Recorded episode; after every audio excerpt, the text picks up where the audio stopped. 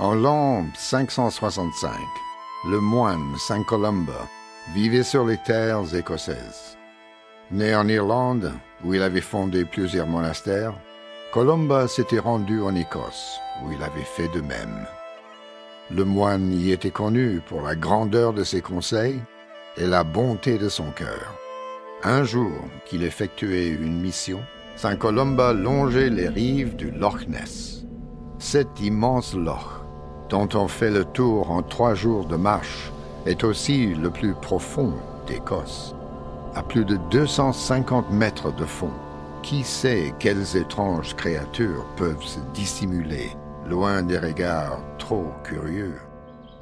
Alors qu'il marchait d'un bon pas, l'abbé fit une halte. Non loin des rives du Loch Ness, un homme était porté en terre par ses proches. Voulant le bénir, Colomba s'enquit des conditions de sa mort. Le malheureux avait été mis en pièces par une bête qui avait surgi des eaux noires du Loch. Ne pouvant laisser cet être diabolique s'aimer la terreur auprès des paysans, l'abbé Colomba entreprit d'explorer le Loch. Pour cela, il lui fallait une embarcation.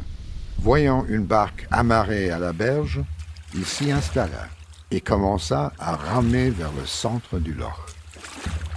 Les remous provoqués eurent un effet involontaire. Ils avaient réveillé la bête. Au cri sourd qu'elle émit, l'abbé comprit que le monstre était entré dans une colère sanguinaire. Horrifié, les témoins regardaient impuissants l'ombre de la bête grossir à la surface et se diriger vers le saint homme. Tout semblait perdu quand Colomba, fixant la bête, fit calmement un signe de croix. Soudainement, le monstre du Loch Ness retourna dans les profondeurs insondables pour ne ressurgir qu'à de très rares occasions. Cette histoire est le premier témoignage que l'on ait d'un monstre dans le Loch Ness. D'autres se sont succédés au fil des années. Légende ou réalité Faites-vous votre idée. Sir Edwards, Sir of Scotland.